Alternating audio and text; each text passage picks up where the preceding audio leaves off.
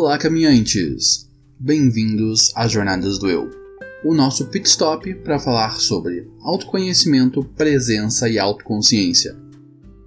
Eu sou o apresentador Reginaldo Pacheco e vou acompanhar vocês nessa caminhada rumo à realização. O podcast Jornadas do Eu faz parte do Roda de Pensadores, uma iniciativa para promover conversas significativas e diálogos abertos. Saiba mais em nosso site rodadepensadores.com.br.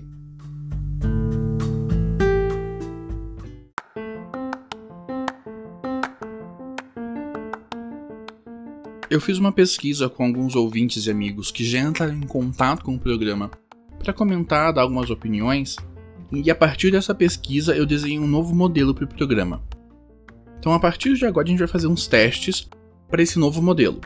Nós vamos dividir o programa em dois tipos de episódio: os soft skills e os programas de entrevistas. Os programas de soft skills terão de 20 a 30 minutos, serão um programa solo, onde eu vou falar sobre desenvolvimento de habilidades específicas que são importantes tanto para o desenvolvimento pessoal quanto para o desenvolvimento profissional. E os programas de entrevistas, onde temos convidados e vamos promover conversas que ampliem as nossas reflexões e o nosso entendimento sobre as jornadas de autoconhecimento. Os programas de entrevistas terão de uma hora a uma hora e trinta. E eu conto com vocês para me darem os feedbacks do que vocês estão achando desse novo modelo de programa.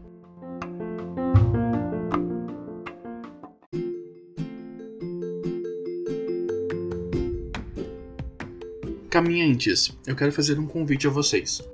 O de me ajudar a impactar mais pessoas e alcançar um público ainda maior. A proposta do podcast é apresentar um conteúdo introdutório que fale sobre autoconhecimento e desenvolvimento pessoal.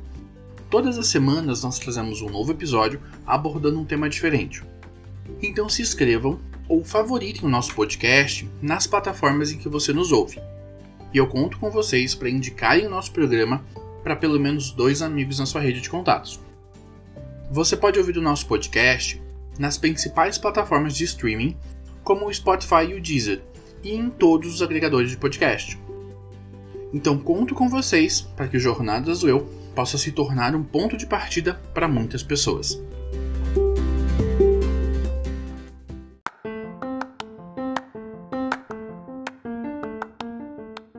Caminhantes, Agora nós temos um PicPay. Com a sua contribuição, você nos ajuda com as custas de todos os projetos vigentes no Roda, o Blog dos Pensadores e o Jornadas do Eu Podcast. E vai ajudar a viabilizar os novos projetos que estamos desenhando: o Roda de Pensadores Online, o Papo de Pensadores Podcast, o projeto Contando Contos, o Vlog dos Pensadores e o Podcast Geek. Também vai ajudar a viabilizar a aquisição de equipamentos para melhorarmos a nossa produção de conteúdo e a contratação de um editor de som. Com apenas R$ 9,90 por mês, você nos ajuda com todas as nossas iniciativas e ainda vai participar do grupo de discussão do Roda de Pensadores no Facebook e vai ter acesso a promoções e sorteios exclusivos. Quando atingirmos 50 assinantes do Jornadas do Eu, eu vou sortear apenas para os colaboradores 5 vagas para a minha mentoria completa de comunicação não violenta. Baixe o PicPay, assine o arroba Roda de Pensadores e nos ajude a alcançar mais pessoas. Caminhantes, e dando continuidade à nossa conversa sobre como as religiões e as diferentes esferas do mundo contribuem para a nossa autorreflexão, para o nosso autoconhecimento, e eles nos fornecem mecanismos e reflexões filosóficas para nos ajudar nessa grande jornada do autoconhecimento. Hoje nós vamos falar sobre como o cristianismo se relaciona com a, a perspectiva do desenvolvimento pessoal e do autoconhecimento. E para nos ajudar a participar dessa conversa, eu trouxe um time de peso gigantesco que vai nos ajudar a entender e a desvendar essas coisas, essa coisa maravilhosa que é o caminho que Cristo nos deixou. E vamos começar com a Suelen. Suelen, quem é você nessa grande jornada da vida? Olá, tudo bem? Então, eu sou a Suelen, eu sou cristã, sou feminista, sou jornalista e sou empreendedora hoje na área gastronômica aqui em, Curitiba. E nessa caminhada aí foram quase 30 anos participando de uma instituição é, cristã, a denominação batista, e eu tenho certeza, assim, que muito dessa minha caminhada é, moldou parte de quem eu sou. É, hoje eu vejo coisas boas, coisas ruins, coisas que foram construídas durante esses 30 anos que eu estou desconstruindo agora, mas também muita coisa que é, me faz ser muito grata, assim, por ter tido essa caminhada de que hoje eu também entendo que é uma caminhada de autoconhecimento, é, de espiritualidade, de olhar para dentro, de entender muito de quem eu sou e de quem eu continuo me tornando. E vamos para o nosso segundo grande convidado, Adoniran. Quem é você nessa grande jornada da vida? E vamos comentar, né? Que nome chique. Olá, pessoal, beleza? É, obrigado aí pelo nome chique. é um nome que demorou muito para ser escolhido pelos meus pais, né? Meu pai também é Adonira. então eu tô, tô carregando aí a, a herança pro resto da família. Talvez meu filho vai se chamar Adonira também. A gente tá pensando, minha esposa e a gente tá pensando ainda. Então eu sou estudante de teologia, é, nessa caminhada da teologia aí vai fazer uns 10 anos já. Graças a Deus eu estou me formando. É, caminho com a igreja evangélica também já há um bom tempo. Eu cresci, meus pais são pastores, né, da Assembleia de Deus. Então sou cria desse meio, né? E desde cedo comecei a me interessar pelo tema e comecei a me dedicar um pouco mais nesse estudo teológico mesmo, né? Hoje eu trabalho numa missão, trabalho na missão Betânia, junto à Faculdade Betânia, Faculdade de Teologia aqui de Curitiba. Trabalho junto com um grupo de jovens também ali na Menonita da Vila Guaíra. E a gente está nessa caminhada aí de conhecer a Cristo, se conhecer e conhecer o nosso meio, né? E o nosso terceiro convidado da mesa, para nos ajudar a fechar com chave de ouro, é um querido amigo meu e um membro do Roda Dispensadores. Sim, claro, não tenha dúvida que a gente está gente de casa para engrossar o caldo. O nosso terceiro convidado é o Isaías Oliveira, que vocês já conhecem do blog Dispensadores. Isaías, quem é você nessa grande jornada da vida?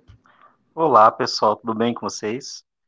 Eu sou Isaías, eu tenho, sou a criança mais velha aqui dos quatro, tenho 45 anos, eu sou guarda municipal aqui em Curitiba.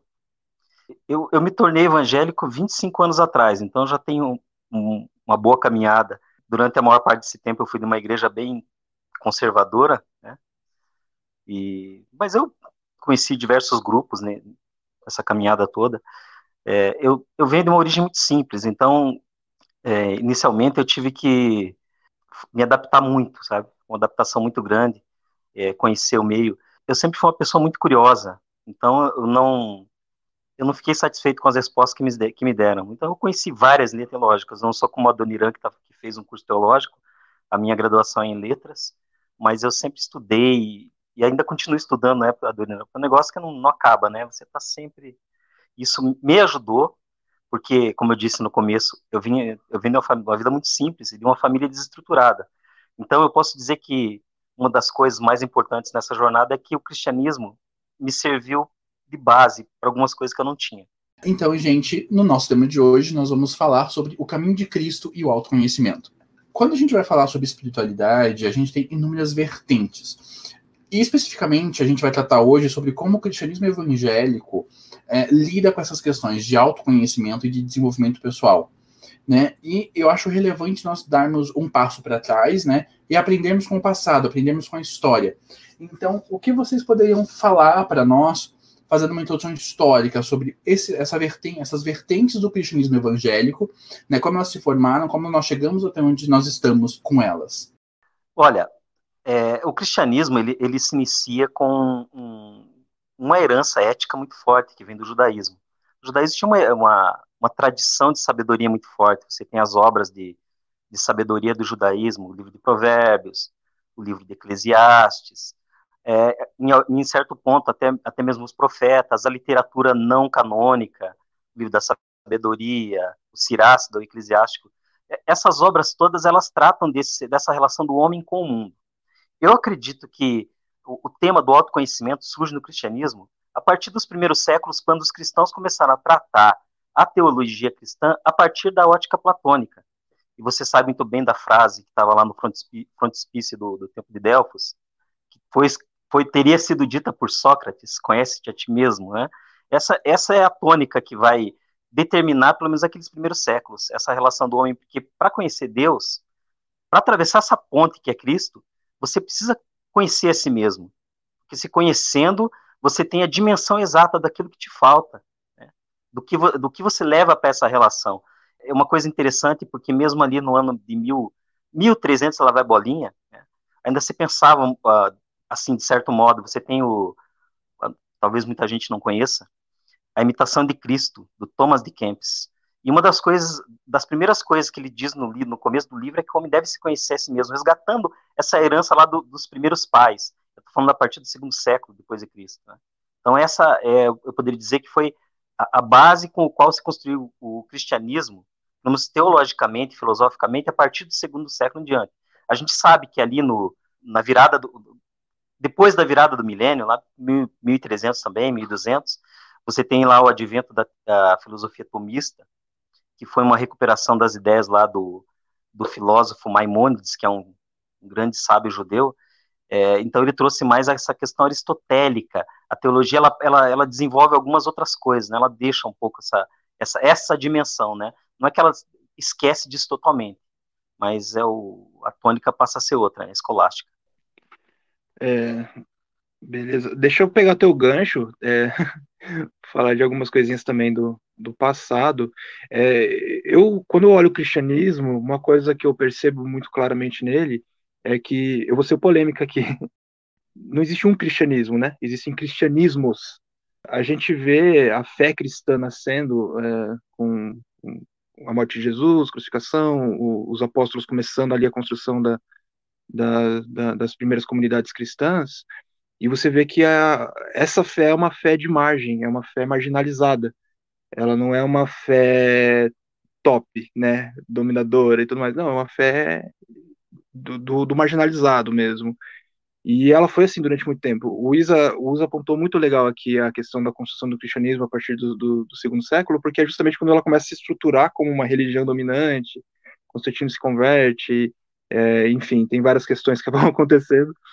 E o, nosso desenvolvimento histórico da igreja, se você for ver, ele foi feito por cristianismos, né? Existem esses cristianismos mais dominantes, existe, existem esses cristianismos mais de margem, é, mais marginalizados. E a, história aconteceu assim, mesmo quando a gente só tinha uma igreja, né, a igreja católica que era dominante, que não era a única, existiam outras, mas quando se falava em só uma igreja, a gente tinha esses cristianismos surgindo no, no gueto, né, no, nas periferias e tudo mais. E hoje não é diferente. Hoje não é diferente, hoje ainda mais, né? A, depois da, da reforma protestante, a gente conseguiu uma liberdade muito maior dentro da nossa fé cristã. A gente saiu daquela marra que existia de ter uma única igreja, para entender que a igreja ela é uma coisa transcendente, né? Ela não é uma denominação, ela não é formada por por um CNPJ, mas ela é, é, dinâmica, né? Ela é feita por pessoas que confessam a fé em Cristo. E a partir disso foram criando-se diversas denominações, é, cada um, às vezes uma diferença teológica aqui, uma diferença teológica ali, mas a grande maioria das pessoas, a grande maioria desses cristianismos, né, se unem embaixo de uma mesma bandeira que é o próprio Cristo, né? Bem, bem clichê isso que eu estou falando, mas é a verdade. É, existem algumas verdades fundamentais do cristianismo e essas, em volta dessas verdades fundamentais, todos esses cristianismos ficam circundando, né? E dando quais seriam essas verdades universais que constituem esse fio condutor principal do qual emergem as diferentes tradições do cristianismo? É, já que eu levantei, deixa eu responder aqui, se alguém quiser comentar também o que eu entendo como essas verdades fundamentais? Algumas verdades que são. É, existem muitas coisas na teologia, na nossa fé cristã, que são preto no branco, né? Então, existe um Deus. Isso é uma verdade fundamental. É, esse Deus é encarnado em Jesus. Né? É, a, maioria, a grande maior parte da, da tradição cristã, da fé cristã, vai entender que Jesus Cristo é Deus. Né? O Verbo encarnado, o Verbo se fez carne, o Verbo andou entre nós. É, então, essas são verdades fundamentais é, o que seriam as verdades que não são fundamentais, né? O que entra, que a gente fala, entra na parte cinzenta da teologia, que é o que é o que tanto faz, né?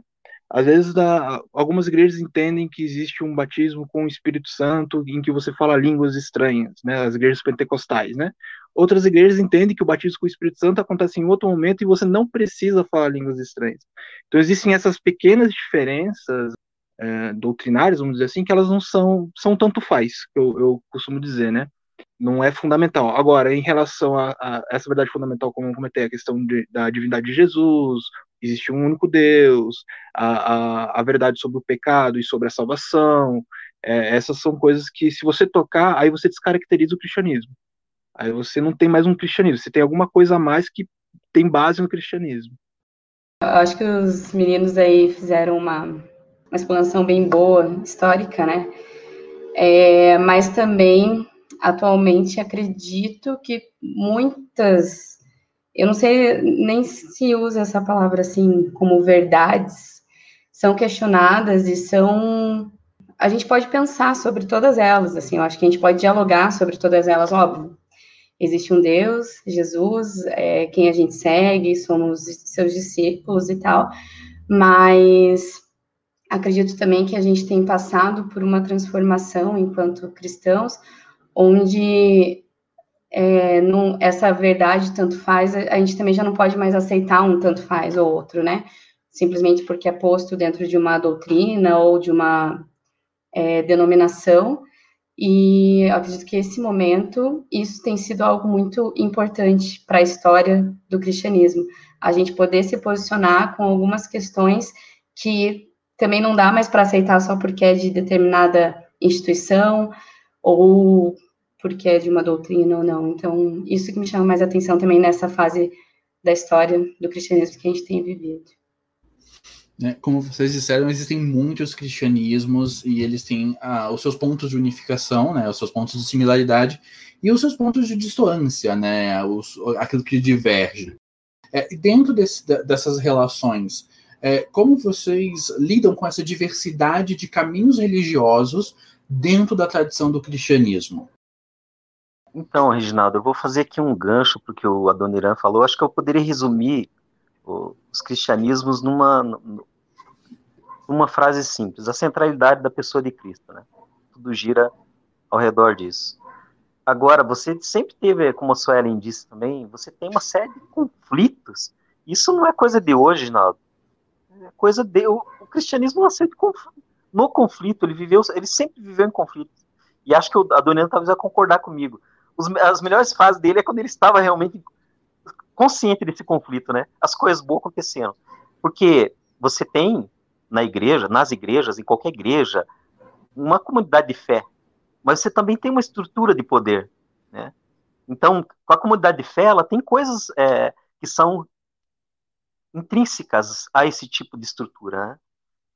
a, comunhão, aquele tratamento que nós temos um cristão para o outro, irmão, né, essa, essa vivência mais próxima. Só que você tem esse conflito com a estrutura de poder. E a estrutura de poder, ela precisa de mecanismos de controle. Aí é que o conflito, é, é, o conflito, né, é, se acentua. Essa é a palavra. O conflito se acentua. Eu acho que uh, a Suelen, ela, ela tocou ali de leve nisso, mas eu sei onde que ela quer chegar. Porque você tem o cada comunidade de fé, ela vive de acordo com o seu contexto, né? O contexto que ela está vivendo, a sua realidade. E você pode pensar isso tanto no tempo quanto no espaço. Então, como é que você lida com isso? O cristianismo, ele está mesmo pregado lá no primeiro século. Você começa, consegue pensar a coisa dessa forma? Quer dizer, você é um cristão do século 21, tem que se ater a costumes do primeiro século, né, de uma realidade, assim, alienígena para nós, ou pior, de repente não é nem o costume do primeiro século, mas é a interpretação que alguém do século XXI faz do que eram os costumes do primeiro século e que ele entende que aquilo vale para toda a eternidade. É, é, eu acho que essa é a grande fonte de, de conflito e de controle. Pensa bem, de controle também você um pouco revolucionário aqui, Ado. De controle. Ah, legal. Deixa eu dar, dar duas palhinhas aí sobre, sobre o que a Suelen e o Isa comentaram, que eu acho muito interessante. Eu acho que a gente está entrando aí num, num terreno da hora. Primeiro, eu vou começar com uma frase que eu li esses dias. Eu, tô lendo um teólogo que é Paul Tillich, é um teólogo alemão, e ele tem uma frase que eu achei sensacional. Ele fala que a dúvida, vou parafrasear aqui, mas é que a dúvida, ela não é o contrário da fé, mas ela é um elemento da fé, né? Que nem o Isa falou que ah, na crise que, né, né quando você está na crise é que você gosta. E realmente eu gosto quando estou na crise, porque é na crise que eu me desenvolvo enquanto cristão, né? É, essas verdades fundamentais que a gente estava falando, como, como, eu comentei um pouco mais cedo, agora falando da minha própria experiência, eu passei todas elas por fogo. Será que é mesmo? E fui, fui estudar, fui pesquisar, fui, fui orar, né? Como, como bom cristão, fui orar e, e cheguei às minhas conclusões, né? É, em relação aos tanto faz que eu comentei, eu acho que é como a Sueli falou mesmo, existem algumas coisas que a gente não pode mais também deixar passar barato, né? É, é claro que eu estou colocando aqui no Tanto Faz um, uma abrangência muito grande de, de, coisas, né? Diferenças doutrinárias que, por exemplo, em saber quando acontece o batismo, é, se fala de língua estranha, se não fala, é coisa que realmente tanto faz, é coisa que um crê assim, outro crê de outra forma. É, Paulo, em Romanos 14, fala sobre isso, né? Existem alguns que, que acham que pode comer carne e outros que comem só vegetais, né? Se aceita, irmão, né? Não fica criticando um ou outro por causa disso.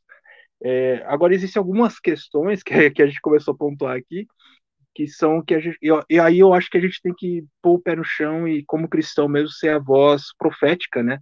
Dessa geração para se opor a algumas coisas, né?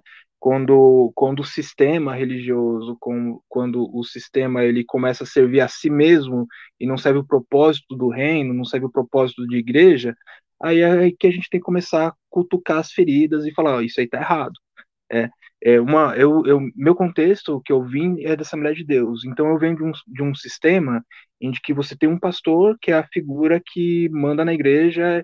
É, eu cheguei a presenciar algumas igrejas, não tinha bateria, não tinha guitarra, porque o pastor não gosta. Era essa a justificativa. Eu falei, e daí que ele não gosta? é, pô, pô, coloca aí as coisas, o pessoal quer, o pessoal quer bateria, o pessoal quer fazer música, né? E não, não, mas o pastor não gosta, você tem que respeitar o pastor. E esse é um tipo de postura que você não vê na Bíblia, né? É, você entende, e eu entendo dessa forma, que a igreja ela é, ela é comunitária, não existe uma hierarquia no sentido de essa pessoa está mais próxima a Deus, então eu tenho que me submeter a ela porque ela é a voz de Deus para mim. Não. É, todo mundo tem caminho direto a, a, Deus, todo mundo tem, pode dobrar o joelho, conversar com Jesus, conversar com Deus e, e receber respostas, né? É, agora, enquanto instituição, enquanto organização, é claro que a gente vai ter liderança e tudo mais. Eu, hoje eu estou no papel de líder, só que isso não me dá é, autoridade sobre uma vida de uma pessoa no sentido de normatizar todos os aspectos da vida dela. Eu acho que é, é aí que existe uma linha que a gente começa, que a gente vê em algumas instituições que a gente precisa precisa é, falar mesmo, falar não, isso não está certo, isso está errado, a gente precisa. E eu falei demais aqui, gente, desculpa. Me empolguei.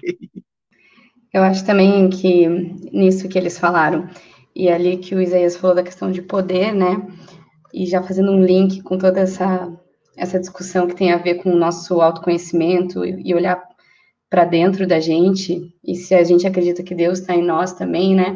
Essa questão do poder com o autoconhecimento não existe também uma divergência, né? Quando você está caminhando ali dentro de alguma instituição, porque eu vejo Jesus como um dos melhores exemplos de autoconhecimento. Ele ia meditar e ficava longe, quieto, longe de todo mundo, e não estava, sei lá, o tempo todo falando, só falando com Deus, ou sei lá o quê. Ele estava em silêncio, ele estava olhando para dentro e, enfim, pedindo sabedoria. Fico imaginando o que, que ele fazia quando ele ia meditar e tal. E isso ainda não, não é muito incentivado, digamos assim, porque faz você pensar, né? Faz você até abrir sua mente para outras é, outros diálogos assim, e daí entra em conflito com essa questão do poder dentro de uma instituição e dentro de grupos e etc, que a gente acaba confundindo daí o, o que, que é o cristianismo ali e o que, que ele pode gerar dentro de você de uma maneira de crescer em você mesmo, né, com autoconhecimento e ser mais um ouvindo ali ou um líder ou alguma coisa que não busca esse olhar interior, né? Sim, e daí a gente vai entendendo então que o cristianismo, como tudo no mundo, tem diversas camadas e que a gente precisa dar um passo para trás, respirar um pouco e começar a observar essas diversas camadas que, que os cristianismos apresentam para nós enquanto sociedade. É, e daí, pegando esse gancho da Suelen, é, como vocês percebem que a, essas, a, a filosofia da busca do autoconhecimento, de se conhecer, entender os próprios pensamentos, as próprias emoções, os próprios valores morais que constituem a parte significativa de quem nós somos, dentro, das, dentro dessas uh, tradições do cristianismo. Né? Como ele se concilia é, o autoconhecimento, a busca por descobrir quais são os meus valores, quais são os meus sentimentos, quais são os meus desejos e as minhas vontades, com o caminho de Cristo? Eu diria o seguinte, ainda puxando todo esse gancho. Na carta aos Coríntios, capítulo 11, a gente tem ali a descrição do ritual da ceia. Né? É, o católico chamaria mais ou menos grosso modo aquilo de missa. Né? essa relação que tem ali dos elementos místicos do corpo de Cristo, o pão simbolizando a carne e o vinho simbolizando o sangue, né? simboliza a morte dele e a comunhão dos cristãos. Então, toda, todo mês a gente lê aquele texto, lá embaixo ele diz o seguinte, Paulo, né, sobre as pessoas que participarem do ritual, examine-se o homem, pois a si mesmo. Isso é, uma, é a tônica da Bíblia, né? É esse exame que você tem que fazer da própria consciência, de quem você é, então você não é julgado por outras pessoas nesse sentido, né? Tanto é que nos ensinos de Cristo é não julgar o próximo, né? Porque, na verdade, primeiramente você tem que se julgar, né? Tem que pesar o, o, os seus, uh, as suas intenções, os seus objetivos, é, os seus reais interesses com tudo aquilo. É, uma coisa interessante em relação a isso é que, dentro dos ensinos de Cristo, ele criticava muito os religiosos da época dele, porque ele dizia o seguinte: olha, vocês comem mosquitos, mas engolem camelos vocês estão engolindo camelos. Por quê? O que, que ele queria dizer com isso? É que eles estavam olhando é, coisas tão pequenas nas pessoas ao redor e estavam esquecendo aquilo que estava dentro deles mesmos. Quando você volta um pouquinho para trás, a tradição dos profetas, por exemplo, o profeta Isaías, que leva esse nome, ele diz lá no começo do acho que capítulo 1, versículo 18: Vinde, pois, e arrazoemos. Que uma tradução mais moderna, não, tradução moderna seria: vamos conversar, vamos bater um papo, vamos dar uma dialogada. Então, o cristianismo, na verdade, historicamente, não é essa imposição de cima para baixo, fale que eu te escuto. Não, é uma conversa mesmo, sabe? O que Cristo ensinou é que você pode ter esse tipo de relação com Ele e com Deus, conversar. E para isso se conhecendo, né? É, deixa eu falar um pouquinho também da minha própria experiência. Eu acho muito interessante é, a forma como eu encontrei no cristianismo nesse aspecto, né? É, a gente vê Jesus falando quando você quiser conversar com o Pai, né? se tranca no teu quarto, né, sozinho, que em, secre em secreto teu pai vai te ouvir, né? E eu fiz muito isso na minha vida, faço isso muito na minha vida, né? É você ir para a solitude, né? Eu vou, vou acabar citando o Paul Tillich de novo aqui, que ele fala que, graças a Deus, a nossa língua, ela criou duas palavras para estar sozinho que, que tem dois sentidos diferentes, né?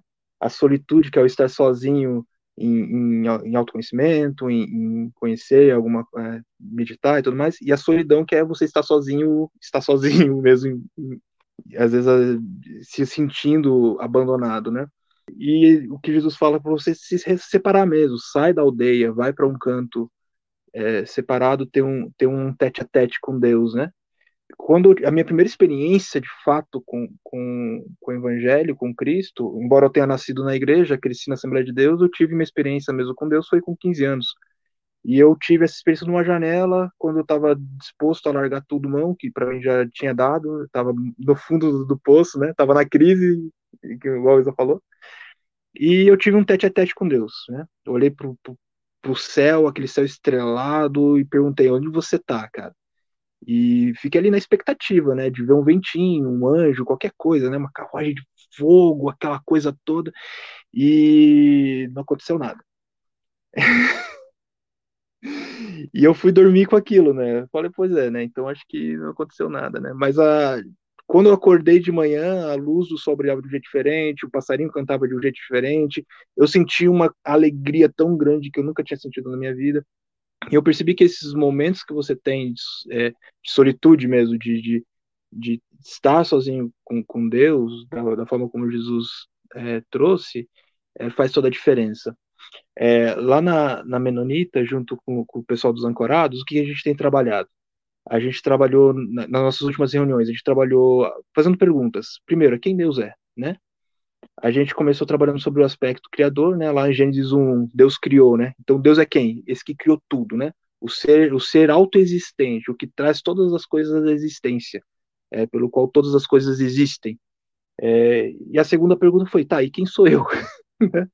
Eu sou o quê? Criatura, sou formado por esse Deus, e esse Deus quer se relacionar comigo. E a partir disso a gente começou a pensar em, em, em, em olhar nesse espelho, né? É, olhar para o espelho não se entender apenas só como, como alguém que está tentando se achegar a Deus, mas entender que a gente é feito, uma feita criatura de Deus, a sua imagem e semelhança, como a Bíblia fala, e Deus tem um interesse muito grande no relacionamento com a gente tem um interesse muito grande na nossa pessoa, né, nos nossos sonhos, na nossa forma de construir a nossa vida. Ele quer pa participar dos nossos processos, né? E se a gente consegue entender isso e começa a, a permitir, eu sei que essa palavra é meio pesada para falar para Deus, mas permitir que Deus participe desses processos junto com a gente, é, a gente tem um autor da vida para andar com a gente, né? Então eu vejo muito dessa forma esse relacionamento de, de como a fé cristã me ajuda a me conhecer, né? A me entender, a saber para onde eu vou. O cristianismo é muito lindo mesmo, né? Nessas, nesses relatos aí que vocês deram, porque é bem isso, é, é simples, é claro, e uma coisa que me chama a atenção também quando você olha para a Bíblia, olha para a história e olha para Jesus, é essa relação com as emoções também. É amor. A gente fala de amor o tempo todo ali é, de amar o próximo, amar a si mesmo. Só que às vezes a gente não sabe nem como a gente se amar, daí vai ser mais difícil ainda amar o outro, mas a Bíblia traz isso pra gente, pra gente se alegrar, pra gente chorar. Então, se a gente para para pensar e ler atentamente e levar ao pé da letra, é, é também uma. Um, é, um, é um cristianismo de vida, de dia a dia, onde cada emoção e cada sentimento que a gente tem aqui, ele faz parte também, né? Então, isso é um, é um ponto que, novamente, Jesus, como exemplo, ele fez tudo isso, ele amou, ele chorou, ele se alegrou, ele também sentiu a raiva, ficou bravo. Então, tudo isso faz parte desse crescimento e da gente também olhar para as nossas emoções e como a gente se relaciona com elas através de Cristo também dentro de diversas crenças e estruturas religiosas, é, nós temos práticas específicas que ajudam o praticante a, a buscar o autoconhecimento, a, a, aprender mais sobre si mesmo. Né? No budismo, a gente tem a prática da meditação, no paganismo, a gente tem as celebrações da roda do ano.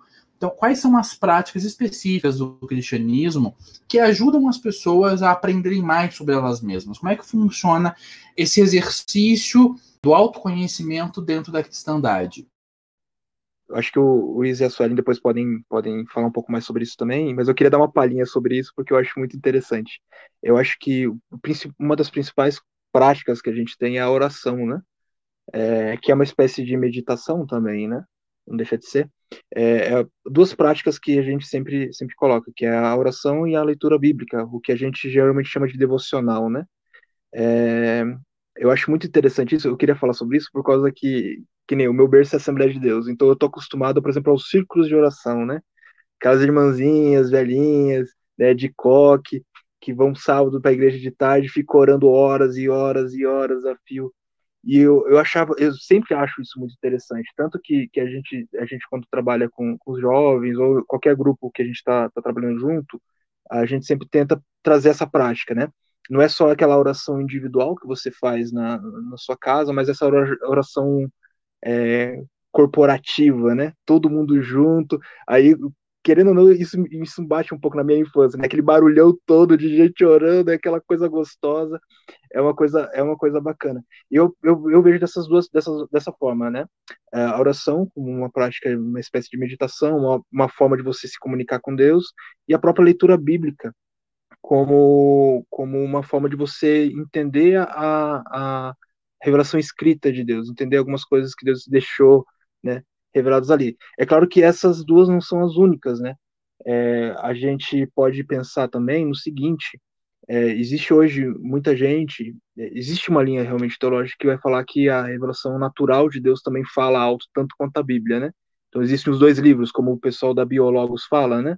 A Bíblia e a natureza, a criação, né? Paulo fala, né, que a criação manifesta a glória de Deus. E, e, agora falando da minha experiência, quando eu me encaro com a natureza, quando eu me encaro com as coisas criadas, cara, não tem como não pensar em Deus, não tem como você não estar tá começando ali conversar com Deus mesmo, né?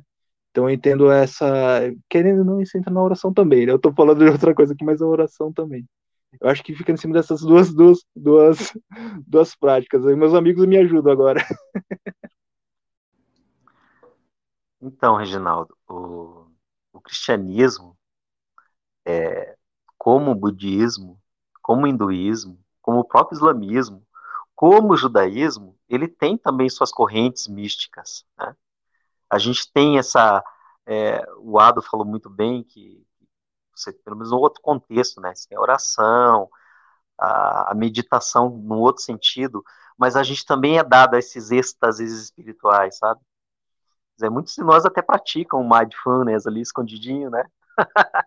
Por assim dizer.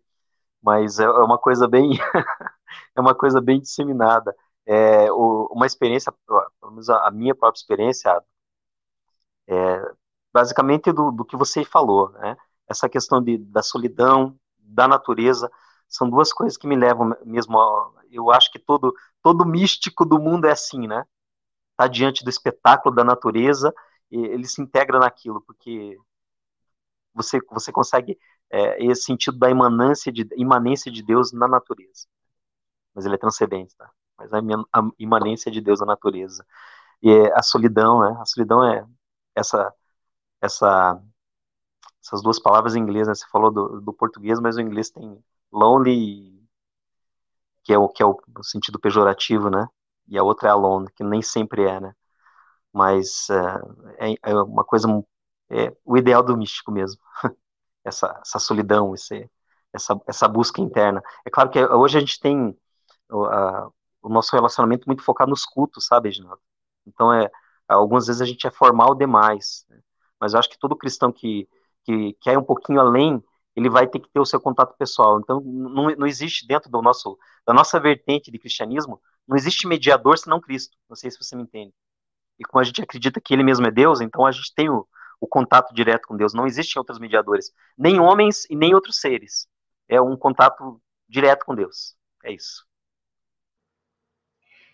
É, eu acho que eu ia falar isso também da oração, do, da leitura da Bíblia é, e da natureza demais, assim.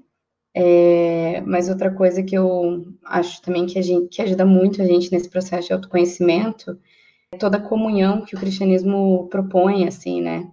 Hoje eu vejo que a minha vida, hoje mesmo não frequentando nenhuma instituição, nenhuma igreja, é, eu tenho a, a, minha base de amigos, vem tudo de, do que eu criei durante uma trajetória cristã, e tem até um dos grupos de, amigo, de amigas minhas que o, a gente, no WhatsApp da vida, o nosso nome do grupo é Essência, porque cada uma hoje está em um canto, mas a gente se conheceu nessa mistura de igrejas aí, e, e foi, e é parte da minha essência, é parte da essência delas, esse relacionamento que a gente criou, que o que nos uniu um dia foi a fé em Cristo, né, então acho que parte da minha essência vem também dos meus relacionamentos, e olhar, e quando eu olho para as minhas amizades, para as pessoas com quem eu me relaciono, é, eu também me conheço um pouco mais. Então, além da oração, do, da leitura da Bíblia, da natureza, é, eu acho que essa proposta de comunhão que o cristianismo traz, assim, o partilhar da mesa, da gente né, é, se reunir para para jantar, para almoçar, para tomar café, todo mundo, isso tem muito também né, dentro da, dos grupos cristãos, então acho que isso faz muito parte da gente também saber um pouco de quem a gente é, né? E as minhas perguntas são bem, bem assim, básicas, porque eu não faço parte da, da fé cristã, então é realmente uma tentativa de compreender realmente como a, a, a fé se relaciona dentro dessas tradições. E daí, é, pegando esse gancho da Suelen, da comunidade, da comunhão, da construção de vínculos comunitários, é, a gente também tem a questão da construção dos nossos códigos morais, tanto os nossos códigos morais pessoais, quanto os nossos códigos morais coletivos, né? Quais são as normas sociais, as crenças que nós compartilhamos como corretas e certas dentro da nossa comunidade. E a gente vai para aquela dinâmica da moralidade e do moralismo. E como vocês podem uh, nos ajudar a desenvolver e entender mais isso? Então, talvez eu estava ansioso para que você tocasse nesse ponto, sabe? Entre moralidade e moralismo. É, eu vou dizer que o cristianismo é um herdeiro direto da moralidade judaica. Né? Você tem lá as escrituras judaicas, você tem o pensamento judaico, é, mas Jesus deu um tratamento novo sobre isso, sabe? De certo modo, ele trouxe. É, eu acho que o que define isso, e é uma coisa bastante interessante, é quando ele fala a respeito do sábado, sabe? E quando ele fala a respeito do sábado, que é uma instituição judaica, viu, Ginaldo? Talvez você não esteja bem a par disso. Ele, ele submeteu a, a ideia do ritual a o bem-estar do homem. Então ele disse que o sábado não foi feito por causa do homem, mas o, aliás, o homem não foi feito por causa do sábado, mas o sábado por causa do homem. A ideia de Jesus então é que os mandamentos, toda a ideia de moralidade tinha que estar submetida ao bem-estar das pessoas. Você entende o que eu quero dizer com isso? Então, é, é, uma, é uma coisa difícil é, o quanto essa ideia de Jesus é subversiva. Porque as pessoas elas não estão acostumadas com isso. Elas estão acostumadas com uma coisa diferente, que você tem uma, uma lista de normas, uma, uma lista de regras que você tem que seguir. É até muito fácil, né? É muito fácil. O moralismo, na verdade, é isso. Um, um certo número de regras que eles existem é, acima, além do homem. Não é, não é o ideal ético de Jesus do Novo Testamento. Lá é o contrário. Então as coisas existem para o bem-estar do homem, não o homem. Pro... O homem não está submetido àquilo. O Antigo Testamento ele prescrevia uma série de punições bem pesadas quando as pessoas é, infringiam os códigos morais, sabe?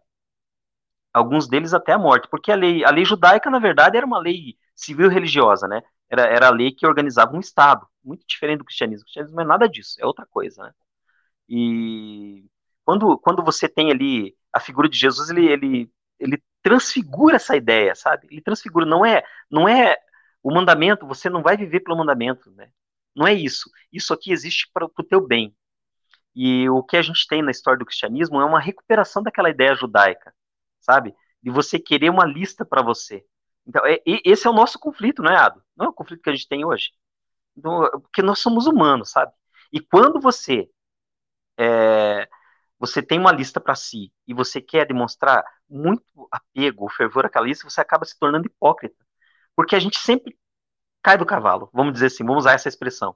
É, o que Jesus ensina no Novo Testamento, é, é, muito claro esse ensino dele, que você é incapaz, por si próprio, de seguir um código moral com 100% de, de interesa você está integralmente naquilo. Você sempre vai, você vai querer ser bom por um lado e você vai acabar pecando. E essa é uma questão importante para o autoconhecimento. É que você se entender também as suas debilidades, você entender as debilidades que tem, as dificuldades que você tem, como você não consegue alcançar certas coisas. Então a gente tem que, é, eu acho, é, um, é uma ideia que cada pessoa tem que se livrar disso, sabe? Olha, hoje a gente está com um conflito muito grande. Eu, tô, eu sei que estou me esticando, desculpem por isso mas uh, a gente está tentando moralizar a sociedade. É o nosso conflito, né? Tentando moralizar a sociedade. A gente não aprendeu com Jesus que não é não é esse o sentido. Não adianta colocar lista para as pessoas seguirem, elas não vão seguir, elas não vão conseguir, vão se tornar hipócritas. Pois é, a gente não pode cobrar uma postura cristã, às vezes porque nem a gente nem a gente faz ela, né? Às vezes a gente quer impor sobre a sociedade algumas práticas que nem a igreja está tá apta a fazer. É, mas pegando já o gancho do Isa, é, eu entendo que a, moralidade, a moralismo é um problema do ser humano, né? O ser humano é um bicho complicado mesmo, né? Tá cheio de problema. É, a nossa perspectiva, aqui eu vou trazer de volta o conceito de pecado, a nossa perspectiva sobre o ser humano é, é que a gente foi criado à imagem e semelhança de Deus, mas em determinado momento é, é essa imagem se torna corrupta, né? É, com a entrada do pecado, né? A gente tem lá o, o texto de Adão e Eva, que né, comeram o fruto e tudo mais. Não vamos entrar nas polêmicas do texto aqui, mas a ideia é essa: a ideia é que uh, o pecado entrou no mundo, o homem se torna corrupto, é, e essas coisinhas começam a aparecer, né? Essas coisinhas no, no, no caráter humano. O moralismo é uma delas. É, o moralismo, é, agora partindo para o nosso lado mais entre os cristãos, como que ele acontece, às vezes ele nasce numa boa ideia, às vezes ele nasce numa boa intenção, né? É, cansei de ver muita gente boa acabando entrando no, no moralismo ou numa espécie de legalismo é, na boa intenção, é, no muito, no muito querer ser, como se diz a palavra, me fugiu até a palavra agora, é, diligente na fé, né?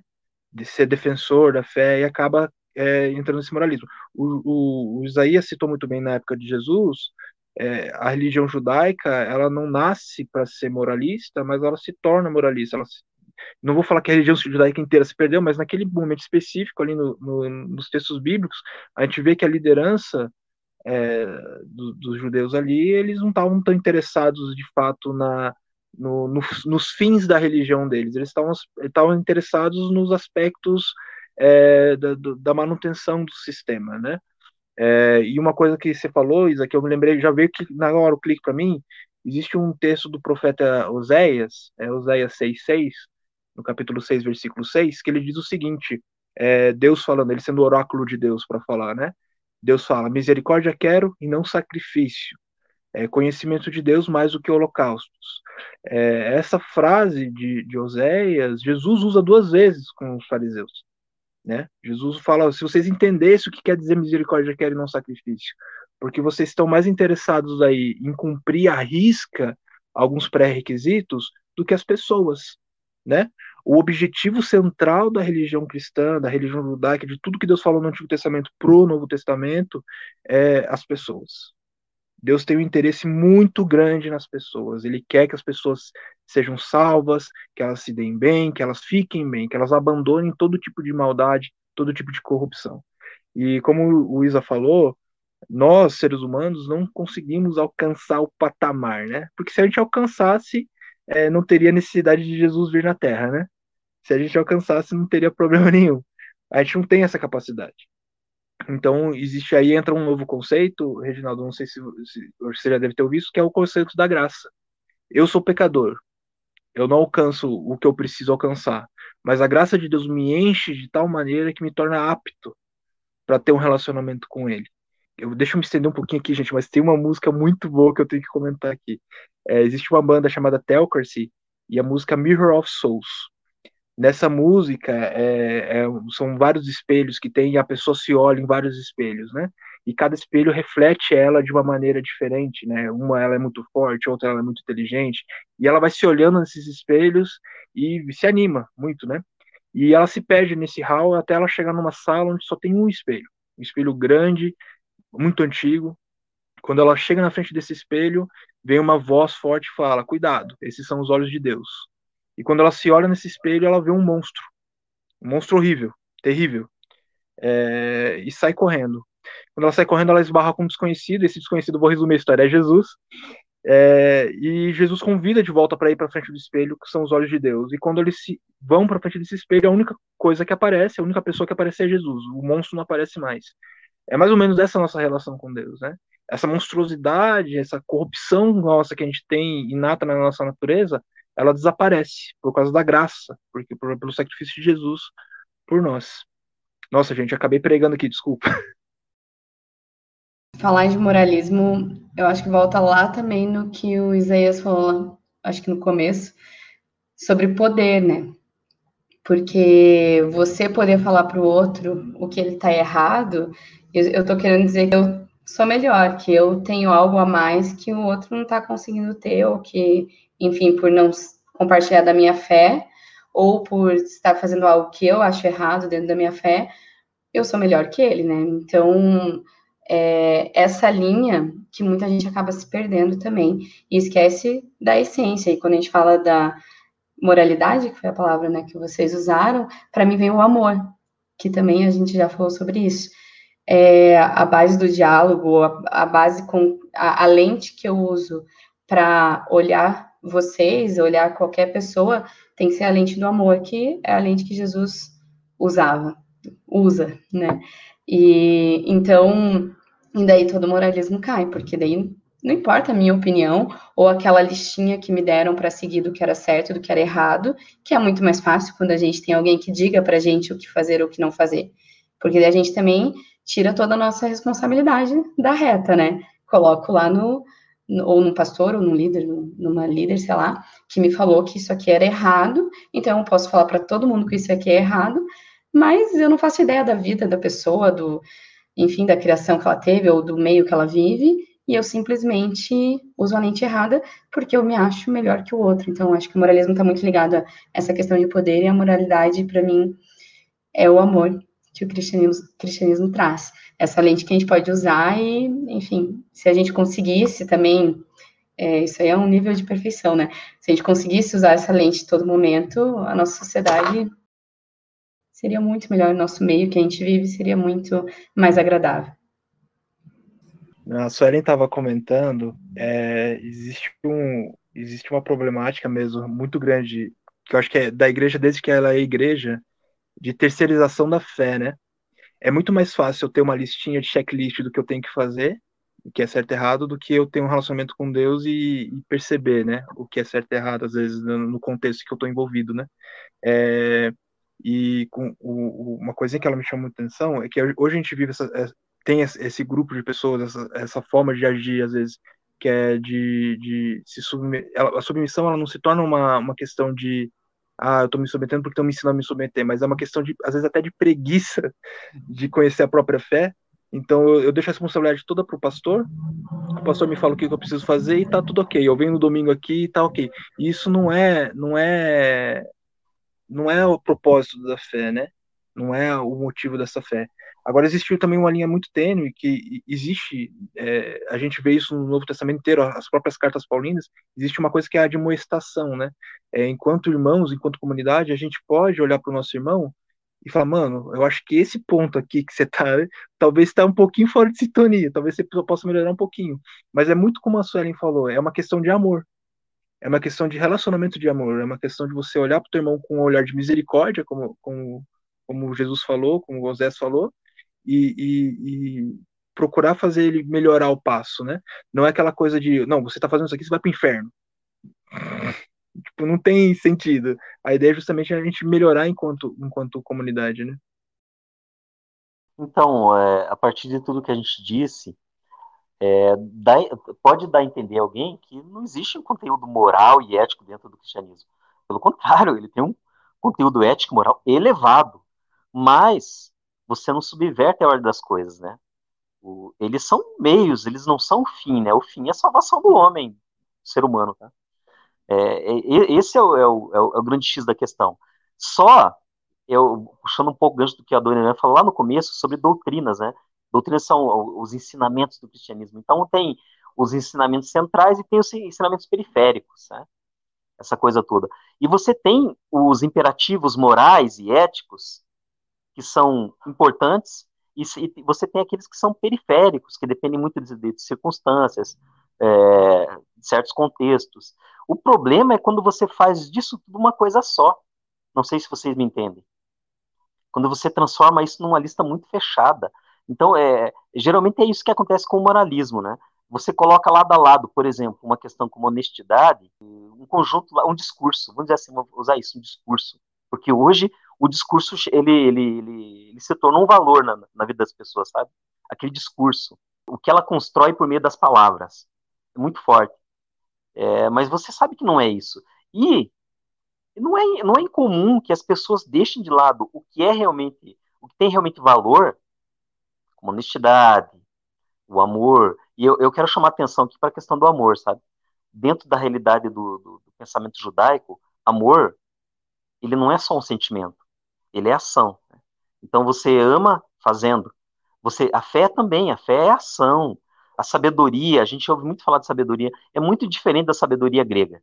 A sabedoria judaica é ação, é fazer, é agir. Né? É, é, é essa é uma questão muito importante da, do, do, que é a ética, do que é a moral dentro do cristianismo. É fazer a coisa certa, muito menos do que exigir. A gente tem essa, essa, essa questão de subversão. Agora eu quero puxar um outro gancho, meu, meus colegas estão aqui, a gente já está chegando quase uma hora, isso tudo nos causa conflitos com a, com a sociedade moderna.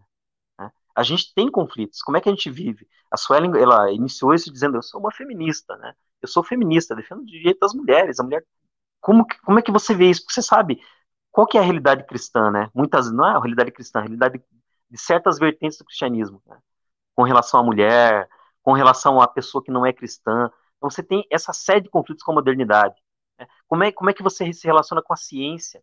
A gente tem problema com isso. Os direitos das mulheres, a ciência. A gente está tá, tá tentando, é, tá tentando reaprender, a gente está tentando encontrar dentro da ética de Jesus modelos para que a gente pode, possa viver. A gente não quer viver ilhado, não quer transformar a sociedade à nossa imagem e semelhança. A gente tem que atravessar pontes. Acho que a gente está fazendo aqui, né? Você está atravessando pontes para o nosso lado, a gente está atravessando pontes para o seu lado. Dizer, se houvesse lado, né? isso é tudo metáfora, tá? Não tem lado, a gente está do mesmo lado. E eu, pelo menos, tive isso, porque as pessoas têm que entender que o que elas veem na televisão é um movimento que se diz cristão. E eu não vou dizer que não seja cristão, tá? É, tá lá é cristão. Fazer o quê? É cristão mesmo, né? Mas isso não é o modelo para todos, não é o paradigma para todos. Né? Nós temos gente pensando diferente. Tem gente que está querendo viver esse amor mais do que impor isso aos outros. Quero que você entenda isso. Sim, eu percebo que, uh, historicamente, quando a gente vai entender as bases da construção é, filosófica e de boa parte dos construtos morais da, do cristianismo, a gente precisa voltar tanto para os períodos, tanto para os povos helênicos, né, para a filosofia grega, tanto também para os povos hebreus, para os judeus, que dão esse embasamento. Entender que o Velho Testamento também servia como um código civil para aquele povo que vivia Não. num contexto tribal. Não? Não é um, não é um código civil, não. é, a proposta foi, na verdade, um caminho diferente, Ginaldo. É isso que separa o cristianismo do judaísmo antigo. Acho uhum. que o uhum. Ado pode dizer isso mais claramente para a gente. Então, me esclarece aí, Ado, qual é a questão do elemento jurídico e o Velho Testamento para os judeus? Eu vou explicar mais ou menos o que eu entendo, tá? Luiz aí completa daí, se, eu, se eu pisar fora da, da faixa o, o código, código jurídico, vamos dizer assim, civil do, do judaísmo, ele está muito alinhado com o próprio religioso, né? É que ele tinha falado, falado antes, as leis religiosas eram as leis do povo, né? Então você tem ali um, um povo andando 40 anos no deserto, segundo os textos bíblicos, depois é, atuando como nação, com os reis, e todas essas leis que são, são criadas, elas têm essa, essa pegada religiosa no meio, né? É, o que eu vejo acontecendo, e aqui eu vou ser polêmico também, é, eu vejo que em algum momento algumas coisas começam a se confundir. Não estou dizendo que esse processo que aconteceu entre o povo hebreu, com Moisés no deserto, e depois com a fundação do, do Estado de Israel e tudo mais, é, tenha sido uma coisa meramente humana, que eu não posso falar isso, é, a Bíblia fala que não é, mas eu vejo que depois de um período parece que se torna. É uma coisa que é, pouca gente sabe, a gente olha no Antigo Testamento e Novo Testamento, mas a gente esquece o que aconteceu no meio da coisa, né? Foram mais de 400 anos entre Velho Testamento e Novo Testamento. Então você vê, por exemplo, o sacerdote, o sumo sacerdote do povo de Israel, é, vendendo, literalmente vendendo o, o, o povo para uma nação estrangeira. É, chegando assim, fala assim, não, cara, pode dominar lá, eu te ajudo a dominar lá, mas eu quero alguns favores é, em troca disso. Aconteceu com, com os gregos, quando os gregos começaram a dominar com Alexandre o Grande, depois com Roma aconteceu a mesma coisa, a Síria fazia isso direto. Então, é, a religião, ela, a religião judaica nesse aspecto, junto com o Estado, se vendia, né? Se vendia a favor político. A corrupção, essa corrupção que a gente tem no Brasil, por exemplo, a gente sempre teve. Lá também tinha, era igual, mesma coisa. Só que ela se mesclava com, com a religião. É óbvio que isso ia trazer um prejuízo muito grande pro aspecto religioso. É, e aqui eu já vou tocar num ponto polêmico, é quando você mistura a questão de Estado com religião, não dá, não dá boa coisa. Não dá boa coisa mesmo. A religião, a fé cristã, vamos falar da fé cristã em específico, ela não foi feita e não é o objetivo dela é, ser Estado, ser governo. Nunca foi. É, como eu falei, eu falei no começo da minha fala, a, a fé cristã ela começou na margem da sociedade. Ela é uma uma fé subversiva. Como é que você pode estar no, no governo e falar contra o governo daí, né? Porque a fé, a fé cristã, ela, ela tem essa pegada, tem essa pegada profética, né? que a gente fala do profeta, todo mundo fala de profeta hoje, não entende o que é profeta. O profeta é esse, é o que denuncia o que está errado. O, o, governador lá está fazendo uma coisa errada, o profeta tem que levantar, tá errado isso aí, né? Como é que você vai levantar se você é do governo, né? Não levanta. E agora, puxando pro dia, deixa eu fazer já falar dos dias de hoje, a gente tá, tá, tá nesse negócio aí que tá complicado, né? A gente tá tendo uma aproximação aí da igreja com o Estado, que não é legal. Para gente cristão, para quem é cristão, para quem é evangélico, para quem é católico, isso é extremamente prejudicial. Extremamente prejudicial. E eu acabei falando, começando a falar de uma coisa e já terminei falando de outra. Você tem que falar o que você quer falar. Como o Ado deixou bem claro, o Antigo Testamento ele regia um Estado. Israel era uma teocracia, né? Então, a, as leis, a religião, ela, ela não, não, havia uma, uma, separação entre uma coisa e outra. Quando Jesus veio, ele veio no seio do judaísmo antigo, tá? Porque o judaísmo moderno é uma, é uma religião diferente. Ele viveu o judaísmo. Ele, ele era judeu, ele morreu judeu. Jesus Cristo, ele não nasceu, não foi cristão, não frequentou uma igreja, sabe? Quer dizer, a gente crê que ele, é, que ele frequenta as nossas igrejas e que ele está com a gente no cristianismo. Mas a realidade dele religiosa foi aquela, ele viveu dentro daquele estado. Quando ele pregou essa doutrina, ele do, pregou uma doutrina espiritualizada, ele falou para as pessoas, ó, eles queriam fazê-lo rei, né? Ele disse, o meu reino não é deste mundo, né? Não é deste mundo. Então, vocês têm os reis ali, tem o Estado de Israel, tem Roma, tem os, o, os estados helênicos, mas o meu reino não é desse mundo. Então, dentro do cristianismo, a realidade do Antigo Testamento é toda espiritualizada. Não sei se vocês entendem isso. Então, o reino é celeste, é, a cidade é celeste, os ideais são celestes. A gente não tem o reino desse mundo. Toda vez que você quer transformar o cristianismo, é, é, é como se você desse um passo atrás. É ele voltar para dentro do cristianismo do qual ele saiu. Não que fosse ruim, né? Não é isso, não é isso que a gente está dizendo, sabe? Mas não, não é um plano de governo ali. Não tem nada disso. É, é, uma, é uma união de pessoas em torno da divindade, é, tentando ser sal na terra e luz do mundo, é uma coisa muito importante no pensamento. Né? Sal na terra e luz do mundo também não é esse ativismo político, né? É você fazer a coisa certa, você, você ser honesto, você ter um comportamento que as pessoas olhem e, e considerem que aquilo é bom, que todo ser humano possa seguir, né? São coisas desse gênero, tá bom? Não, entendi, entendi os pensamentos. Manda só deixa, só deixa eu fazer mais uma pontuação em cima desse negócio aí. é que a gente também tem que entender que a igreja, apesar de esse relacionamento com o Estado, é, não, pode, não pode ter namoro entre igreja e Estado, é, a igreja é um poder político. Né? Tanto quanto, eu estou falando no sentido meio social mesmo, das denominações, das igrejas, é um poder político, mas também no sentido de igreja enquanto o corpo de Cristo. Ela é um poder político. É, só que a forma de fazer política da igreja como eu vejo que ela deve ser feita? Ela tem que ser feita a partir da, da política do reino, vamos dizer assim, né, Isa? É, em você ver, a gente estava falando sobre a questão do, do, código moral e tudo mais, em você ver as necessidades é, e tentar procurar com o poder que você tem de comunidade, é, procurar alguma solução para isso. Eu vou, eu vou falar, vou tocar num ponto bem polêmico aqui da, da, da, da igreja, que é um, um assunto que estava muito em voga, volta e meia, volta em pauta, que é a questão do aborto, né? É, enfim, diferente da posição que se tem em relação ao aborto, o que, que eu vejo que a igreja deveria estar fazendo? Ah, você é contra aborto? Beleza. Na sua igreja, tem algum grupo de apoio a mulheres que são grávidas, que estão querendo abortar? Na sua igreja, o que, que você está fazendo em relação às mães solteiras ou às crianças que estão sendo abandonadas? É, não é só ir lá no, no, na Câmara e gritar, não, a gente é contra aborto, porque aborto é que não. Faz alguma coisa prática em relação ao assunto, né? É, cria orfanato, é, vai lá, é, cria. Tem uma porrada de psicólogos na igreja, cria grupo de apoio psicológico, caminha com as mulheres, né? E, mas essa parte aí algumas pessoas já não querem fazer, entendeu? Mas é justamente aí que eu vejo onde, que tá o, onde reside o poder político da igreja. Em você olhar para a sociedade, a gente está falando sobre sociedade, né? Em você olhar para a sociedade, ver as necessidades e a partir dessas necessidades você tomar atitudes com o teu, com o teu grupo, com a tua, com a tua comunidade. É, eu trabalhei bastante tempo com, com o pessoal que ia pra rua, para conversar com o morador de rua, de trocar ideia com eles e tudo mais. A gente vê muita igreja fazendo isso. Então, essa é uma forma de você usar o, o, o poder da, da, da estrutura, tanto da estrutura quanto o poder de fato do corpo de Cristo, da igreja de Cristo, para estar tá fazendo alguma coisa na política na, na cidade, né?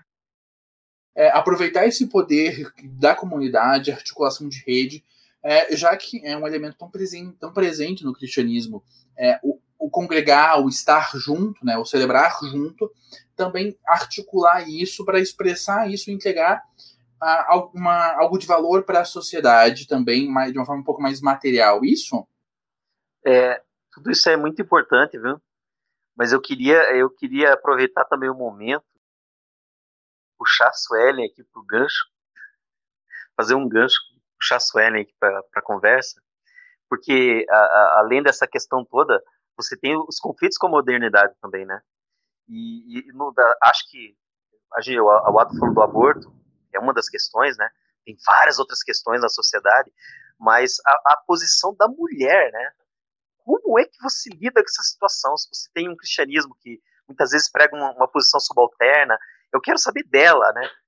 Como é que ela lida com isso?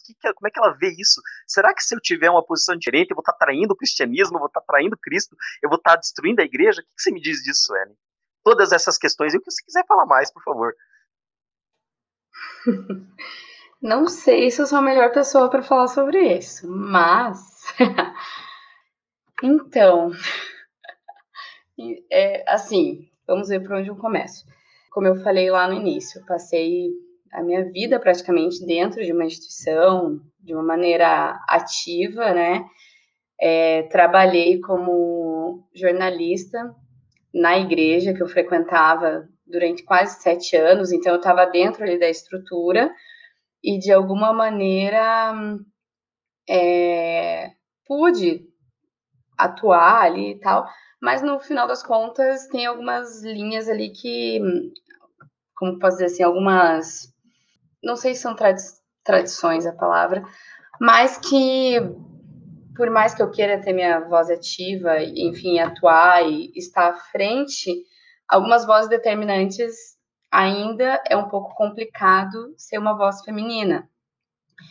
E eu acredito que tem, tenha instituições que com, já consigam dialogar de maneira diferente com isso, mas exige muita é, resistência mesmo, assim, e persistência, e a gente precisa ter mais mulheres atuantes, obviamente que sim. Muitas vezes eu ouvi que não tinha mulher é, que só não, não tinha mulher, às vezes, pregando no culto porque não tinha mulher que quisesse fazer isso. Mas não é bem assim que funciona, né? A gente sabe que, enquanto sociedade, para nós, para a gente conseguir avançar um passo, eu preciso que vocês, enquanto homens, também deem um passo para trás e nos ajudem a equilibrar essa caminhada. E dentro da igreja, a gente está muitos passos atrás, para a gente, a gente tem que dar uma corrida, assim. E às vezes esse processo se torna um pouco cansativo, e daí a gente volta lá para aqueles pontos também que é melhor alguém me falando o que fazer do que eu ficar ali correndo atrás de construir algo novo e, enfim, e repensar alguns pontos, porque, obviamente, e isso é a, a minha leitura hoje da Bíblia, eu entendo, obviamente, que ela foi inspirada, ela é inspirada por Deus, mas ela também foi escrita por homens e foi traduzida sei lá quantas vezes, vocês aí que é, talvez até a Daneira que, tá, que estuda mais assim a fundo, é, possa me dizer ou sabe falar melhor disso. Mas são traduções e são traduções e passa por diversas pessoas até chegar no que chega para a gente hoje. Então eu acredito que precisa de um posicionamento e o que me mantém cristã é essa relação com direta com Deus e com Jesus e entendendo quem ele foi e como ele agiu enquanto ele esteve aqui.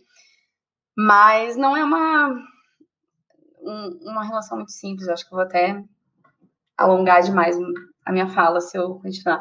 Mas nesses últimos dois anos que eu não estou assim frequentando ativamente uma igreja, eu estou descobrindo o meu caminho mesmo e tentando é, silenciar para entender um pouco do que, que Deus me diz sobre isso. Não é simples assim, porque são 30 anos ouvindo uma coisa, crescendo no meio de uma comunidade e que muitos pontos não fazem sentido para mim. Não a minha relação com Deus e a minha espiritualidade, mas a, o meu relacionamento como comunidade, né? Então, é, é isso aí, não é muito simples, mas é isso que eu tenho vivido, assim.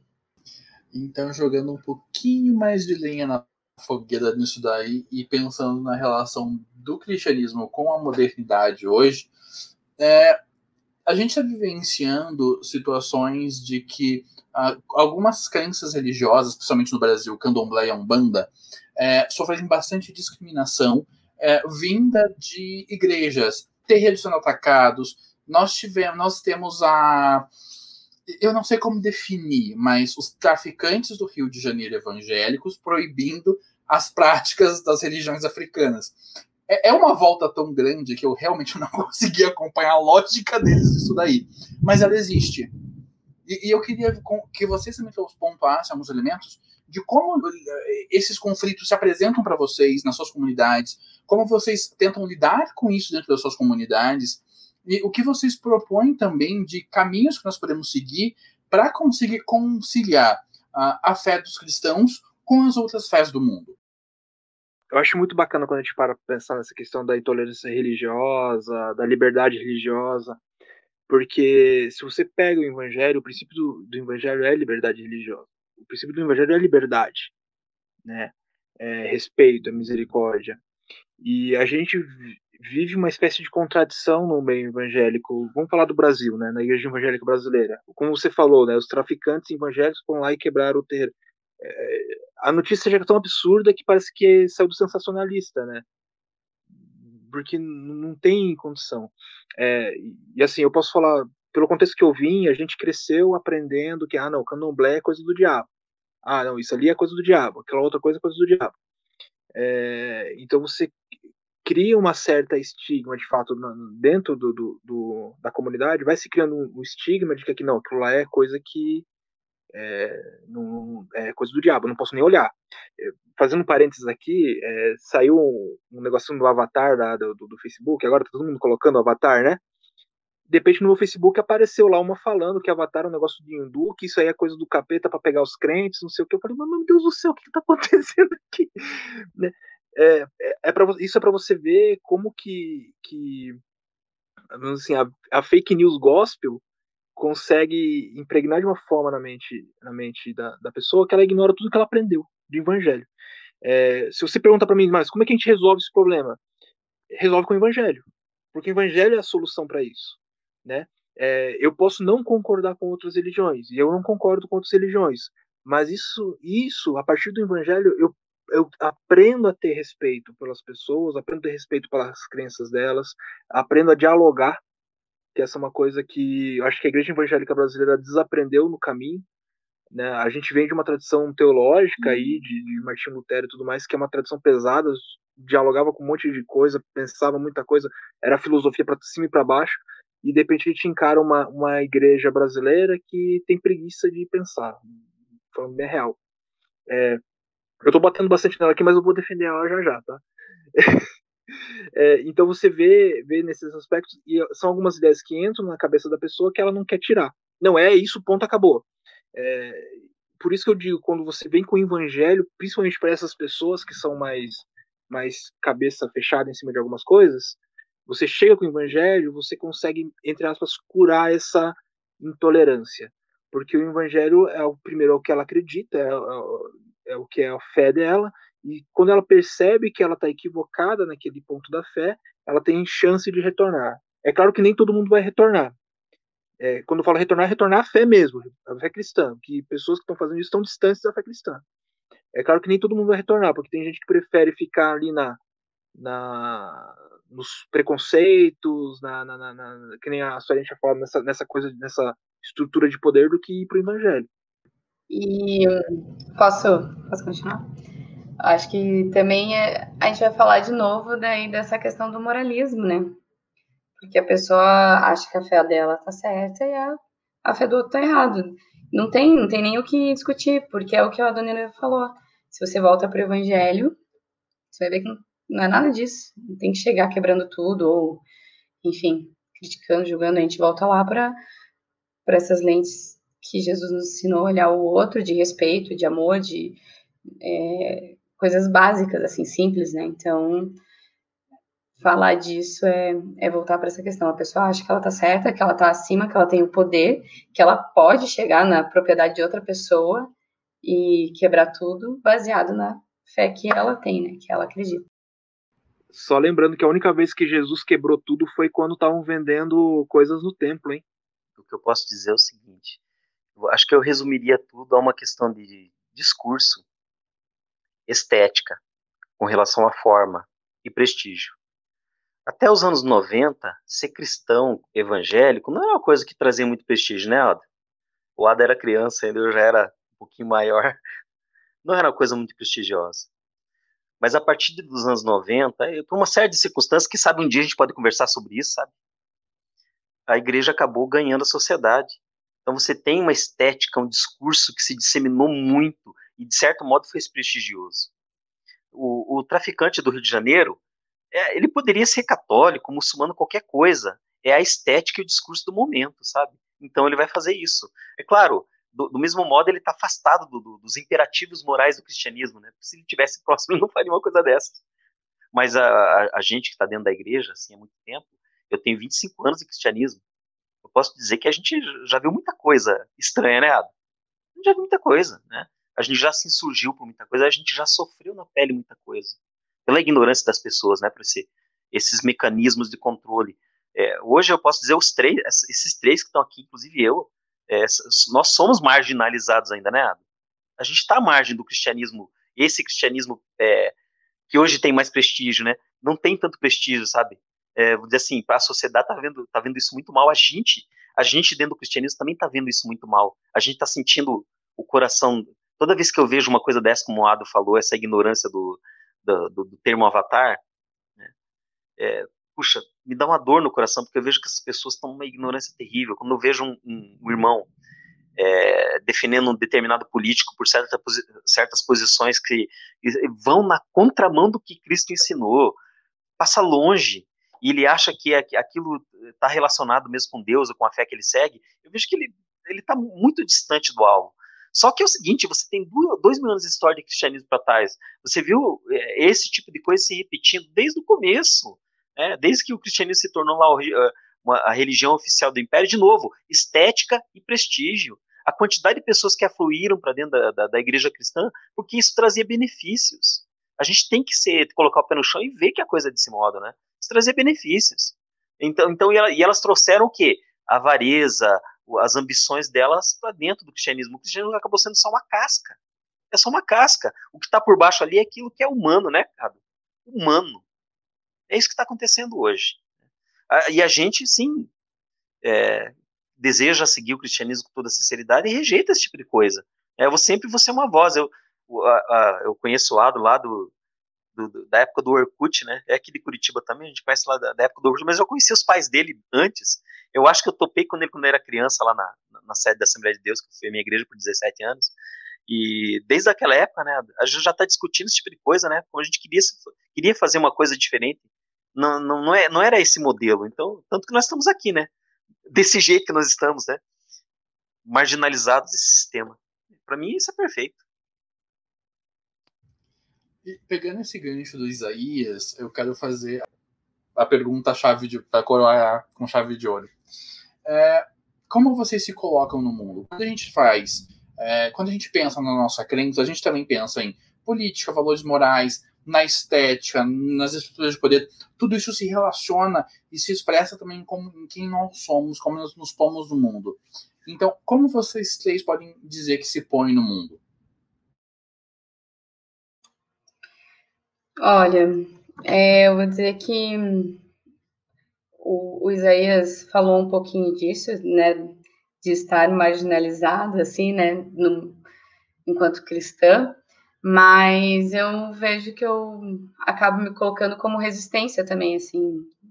Talvez meu sentimento com essa tua pergunta é isso, assim, sabe? Eu por tentar ir contra uma maré, talvez, tanto na sociedade, na verdade, sim, na sociedade, né? enquanto cristã e enquanto mulher, eu me vejo como resistência. Não consigo mais lidar assim com algumas coisas que simplesmente antes a gente silenciava é, ou simplesmente aceitava.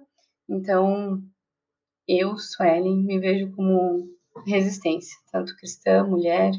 Só falando também um pouquinho do que você estava falando antes da política, é um exemplo bem claro de que eu acho que eles não entenderam nada do que é ser cristão, do que é colocar, misturar religião com política, ou um governo que se diz hoje evangélico, né, que é, é uma maioria aí que está à frente hoje, é, a gente pode olhar para o que está acontecendo com o Pantanal, e isso é prova de que não entenderam nada de cristianismo, não entenderam nada do que, que é se posicionar e ser uma voz profética, se queriam utilizar a política para ser uma voz profética, é, tá fazendo tudo errado. Então, era melhor não misturar as coisas mesmo e se posicionar como é, ser social aí que você quer ser e não impor uma religião e fazer tudo errado e, e não entender essa a essência né, do cristianismo.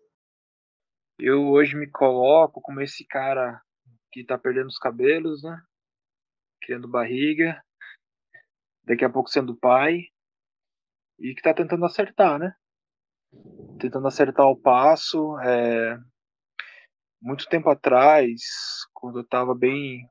pouco depois da minha conversão, de fato, genuína ao cristianismo, em uma oração eu tava questionando Deus sobre algumas coisas em relação à igreja, em relação à minha própria fé, e perguntando Deus, e agora? Para onde que eu vou? Do jeito dele, ele falou comigo, né? E a frase que ele falou para mim marca até hoje, que é me persegue. Não no sentido de perseguir, de ah, tem que me pegar, não, mas é procura as minhas pistas no mundo, né? Procura as minhas pegadas no mundo. Então eu tenho tentado fazer isso, tentado seguir os ensinamentos de passar para frente, os ensinamentos também, né? Ele diz pra gente ir, né? Pregar o evangelho, o evangelho do reino, o evangelho da salvação e, e fazer discípulos, né? Fazer discípulos é ensinar o que ele ensinou, não tem mais segredo nisso, né? Então, tanto tentar acertar o passo nesse sentido. É, acho que o sentimento que a Suelen tem é, é, também a gente acaba tendo um pouco, né? De às vezes estar tá indo na contramão. Mas isso também é o que Jesus também já falou, né? O mundo, esse mundo caótico, corrupto, ele vai odiar a gente mesmo. Então, só bora, né? Bola pra frente aí, vamos fazer o bem, né?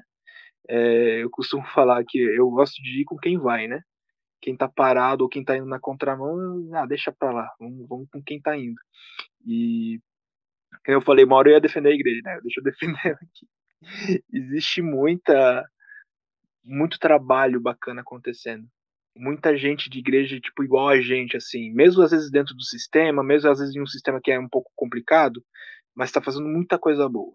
É, muita coisa boa mesmo. É, indo às vezes é, em, em rincão onde ninguém quer, o governo esqueceu, levando médico, levando remédio, levando comida.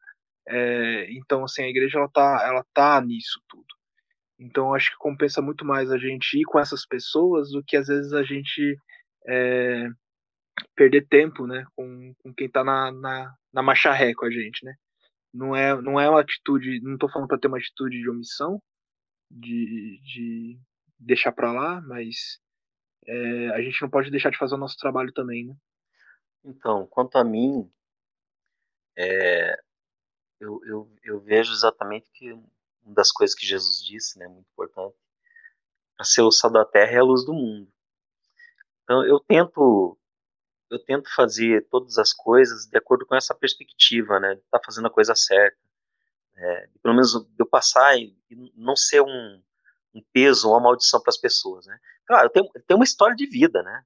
Tem uma história de vida, então é, muito do que eu faço, muito do que eu sou é reflexo disso também, né? Eu já falei para vocês, eu vim de uma uma infância muito difícil, muito pobre, é, eu tive que aprender, a igreja a, me ensinou boa parte da, do, que, do, que eu, do que eu viria saber, de como me portar no mundo, é, eu tenho, na verdade, eu, tenho minha mãe é a igreja e meu pai é o exército, né? Imagina. São, então são duas coisas que que não tem pai, né?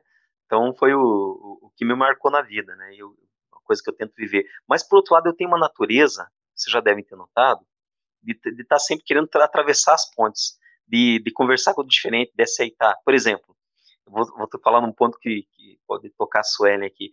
Ó, a minha maior dificuldade na vida sempre foi com as feministas Nossa, que dificuldade, meu Deus do céu. Só que é o seguinte, eu fui criado por uma mãe, tenho uma irmã, tenho duas filhas. Eu sei o que eu quero, né? Eu vejo minhas filhas, eu vi, por exemplo, a minha filha mais velha, quando ela sofreu uma espécie de machismo aí de, dos parentes próximos, sabe? Falei, nossa, filha, como aquilo me, como me pegou, né? Porque eu vejo a capacidade dela, as habilidades, ela, ela não perde nada, ela não perde para ninguém, sabe? Esse tipo de coisa. Então, eu, eu, eu sou um, eu, eu, de certo modo, um feminista com, com tradições próprias, né? Que faz parte da minha história, né, Sueli? Eu, essa coisa toda que as meninas falam tal. Claro, é, como dentro do cristianismo tem um monte de abuso, lá dentro do, dos movimentos feministas tem um monte de abuso, de coisas que a gente não vai aceitar mesmo, nunca, jamais, né? Mas é, você sempre vai entendendo que a luta é justa, né? É, eu tento conversar com os diferentes, eu não vejo, não olho para a pessoa e vejo o pecado, né? Eu olho para uma pessoa e vejo um ser humano igual a mim, que também pode ter respostas para coisas da vida, né? É, o cristianismo, essa, essa questão de Cristo, isso é uma exclusividade, né? É, é, supremo, mas não quer dizer que eu tenha todas as respostas para a vida. Eu quero aprender com as pessoas, né? Isso é importante, esse tipo de coisa. Eu estou com quase 46 anos, sabe? Perdi muito tempo vivendo em gueto. Eu não quero viver em gueto mais. É, esse, é, esse é o meu ideal de vida. Fazer isso, desse modo. É incrível, gente. É, nós estamos, encam estamos nos encaminhando para o final do programa. Foi um papo magnífico, a gente conseguiu aprofundar mais sobre, sobre o cristianismo, sobre o que é ser cristão, sobre como o cristianismo se relaciona com o autoconhecimento. É, e no final de todo o programa, nós sempre pedimos que os convidados façam uma indicação de programa, série, livro, filme, qualquer coisa que você tenha consumido nos últimos dias que você ache legal para passar para os nossos ouvintes, podendo ter a ver com o tema ou não. Então, Suelen, o que, que você recomenda para os ouvintes? Então, o que eu recomendo é, pode ter a ver com o tema, enfim, é, é um livro que é o Minha História da Michelle Obama, a trajetória que conta dela, e, é, e do Obama também, mas principalmente dela, como ela, como uma figura ali é, política, social, e enfim, vale muito a pena, assim, é, é muito inspirador e é uma leitura, apesar de ser um livro grande, assim, é uma leitura muito fácil, muito gostosa. Adoniran, qual que é a sua dica pra galera? Então, eu vou recomendar algo que tem a ver com o tema, que para mim é, é, maravilhoso, que é o Cristianismo Puro e Simples do C.S. Lewis. Na verdade, eu recomendo qualquer coisa do C.S. Lewis. Mas esse livro, para mim, é um livro de cabeceira, né? É, todo ano eu tento dar uma lida nele, que é um livro muito bom, assim, que, que acho que pro, pro cristão moderno é, é algo essencial, assim. Bom, o Ado já já fez a recomendação do livro que eu ia dizer. não, nada disso, não. É, eu queria recomendar a série da Netflix, O Messias, The Messiah. É, a, ali ela, eu posso dizer que ela tem várias discussões, na, na questão ali não, não é tanto personagem, sabe? Mas o que aquilo evoca, o que as pessoas esperam daquele personagem, os conflitos que são gerados. Eu quero que vocês vejam essa série, mas tentem ver nas entrelinhas, tentem ver os detalhes. Talvez não foram coisas que os produtores da série tentaram, sabe? Mas uh, eles acabaram propondo uma série de coisas interessantes, que se você olhar bem de perto, você vai ver um, um, algumas respostas interessantes sobre o que as pessoas ao nosso redor estão buscando e crendo. Essa série é bem interessante. Incrível, pessoal. Agradeço muito a presença de vocês aqui no Jornadas do Eu. É, a nossa proposta do Jornadas do Eu Caminhos de Fé é conversar sobre como as diferentes religiões do mundo nos direcionam e nos ajudam a buscar e ter e alcançar o autoconhecimento, o desenvolvimento pessoal e a autoconsciência. Né? As religiões elas sempre fizeram parte da humanidade, sempre fizeram parte da mítica de ser humano e a nossa relação com o sagrado também nos ajuda a olhar para dentro. Nós somos convidados através da nossa relação com o sagrado a, a olhar para dentro, a buscar a solitude como forma de aprendizado, de meditação, né? a oração, a crença e o estudo das nossas fés nos ajudam bastante a trilhar esse caminho buscando autoconhecimento. E eu gostaria muito de agradecer a participação de vocês. Para mim foi uma experiência magnífica. É, eu não faço parte do, do cristianismo, então para mim foi um aprendizado gigantesco, assim, imemorável. É, trocar esses conhecimentos com vocês, aprender isso com vocês, ouvir isso com vocês. Então eu sou imensamente grato. Obrigado, Reginaldo. Obrigado pelo convite aí. Foi muito bacana. Gostei bastante de participar. Me convide mais vezes. Pode deixar. Já, já vai vir, já virou oh, Cara, eu vou, eu vou. A gente já, isso aqui já vai ser cortado, né? Ah, não, ainda não. Ainda faz parte do programa. Cara, eu, eu, puxa, eu não posso nem te dizer, né? Como, como legal isso, Reginaldo. Porque eu vou falar para você, Sueli, para você, Daniela. É, o Reginaldo, ele, ele tinha tudo, eu acho que tinha tudo para ele querer distância de gente como a gente. Mas ele fez esse. Eu vejo ele sempre fazendo isso, sabe? Atravessando essas pontes. Que coisa linda isso, Reginaldo. Que coisa linda. E daí a gente, a gente se encontra no meio da ponte e descobre que tem tanta coisa em comum, né? Não é assim? Tem uma frase budista. Eu sou pagão, eu não sou budista, né? Eu, as minhas tradições religiosas remontam aos, às tradições pré-cristãs. É, mas eu aprendo com todas as fés. Né? A minha, como eu sou politeísta, eu acredito em todos os deuses de todo mundo, então eu faço todo mundo. Tá de boas.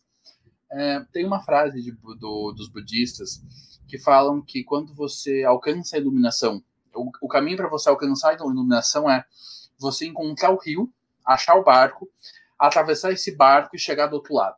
Quando você chega do outro lado, você percebe que não tem barco, não tem rio, não tem lado, não tem nada. Você só tá ali. E isso é uma coisa que eu trago bastante para minha vida, de essas pontes elas existem até eu alcançar as pessoas. Quando eu alcanço as pessoas, essa ponte desaparece, porque essa ponte não existe. Porque a gente está é. junto, vivendo em sociedade, vivendo em comunidade. Nós estamos todos conectados de uma forma ou de outra. As nossas crenças, as nossas fés, elas podem divergir em muitos pontos, mas convergem em muitos outros. O paganismo é todo baseado, por exemplo, na, na nossa relação com os ciclos da natureza. E é a obra de Deus, a criação de Deus que vocês trazem é, para nós. É, são esses ciclos que nos conectam e que nos ajudam a seguir esse caminho de autoconhecimento e de desenvolvimento pessoal. E a nossa relação com os se constrói a partir dos ciclos de colheita, plantio, ciclos lunares, solares. E isso, para nós, é são os deuses falando, e para vocês é a criação de Deus. Então, o sagrado reside ali também. Então, por que não fazer sempre esse exercício? Porque eu sei que é difícil, é difícil. Incomoda algumas vezes, incomoda. É, a expressão dos valores morais às vezes são mais distantes. Mas eu acho muito mais interessante e inteligente focar naquilo que nós temos em comum.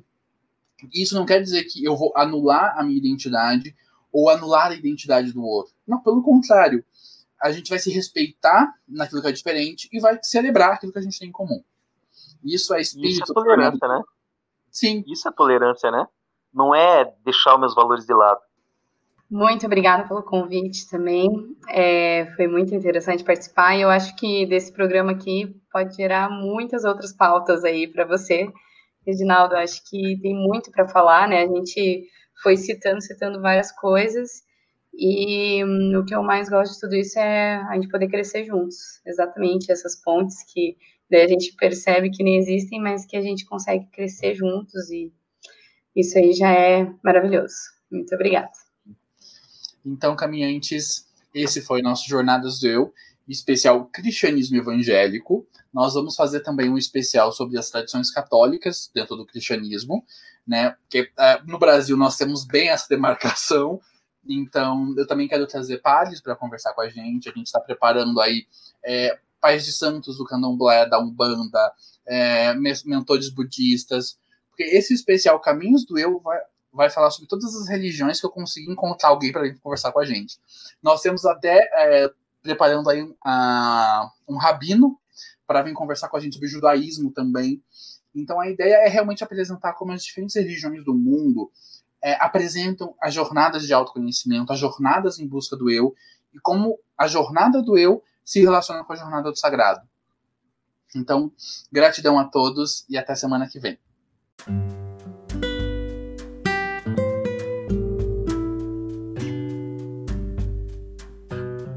Nosso programa faz parte da iniciativa Roda de Pensadores, que tem o objetivo de promover conversas baseadas em racionalidade e empatia. Você pode conhecer outros projetos dessa iniciativa no site rodadepensadores.com.br ou pelo Facebook e Instagram, arroba Roda de Pensadores. Muito obrigado por ter nos ouvido até aqui. Nosso programa é semanal e vai ao ar todas as segundas-feiras, sempre abordando temas sobre autoconhecimento, presença e autoconsciência. Contamos com você para nos ajudar a levar nossa mensagem mais longe. O Jornadas do Eu é um podcast que você vive agora. Até semana que vem e gratidão a todos.